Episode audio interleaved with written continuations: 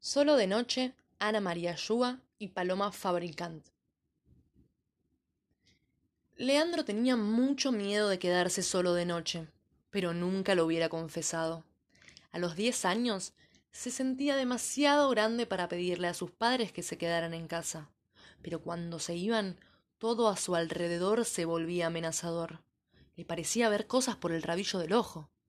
Cuando daba vuelta la cabeza para mirarlas de frente, las cosas desaparecían.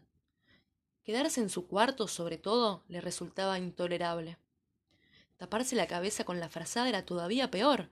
Si los monstruos que se imaginaba lo encontraban así, sin que él pudiera verlos llegar, estaría completamente indefenso. Lo curioso es que al mismo tiempo, a Leandro le encantaba leer cuentos de terror. Entonces, lo que hacía cuando sus papás salían era sentarse a leer en el living con todas las luces prendidas hasta que volvieran. Un día estaba leyendo un cuento que le gustaba y le daba mucha impresión. Se trataba de un hombre que había entrado en una cabaña perdida en el medio del bosque.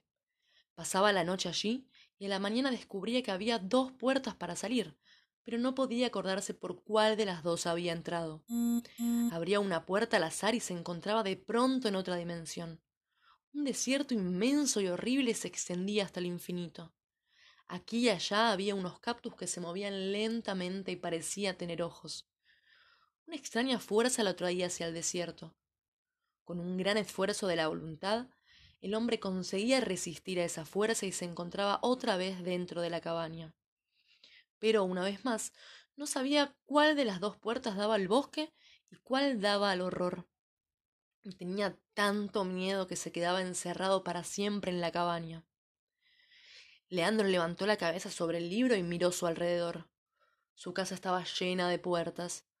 La de la cocina, la del baño, la de su cuarto, la del cuarto de sus padres.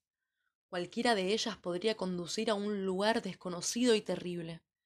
Varias estaban abiertas, pero la de la cocina estaba cerrada. Y ahora tenía sed, mucha sed. ¿Se atrevería a abrir la puerta de la cocina? Dudó un momento con la mano sobre el picaporte. Finalmente la abrió de un empujón. Azulejos, microondas, alacena, cocina, heladera, todo bien.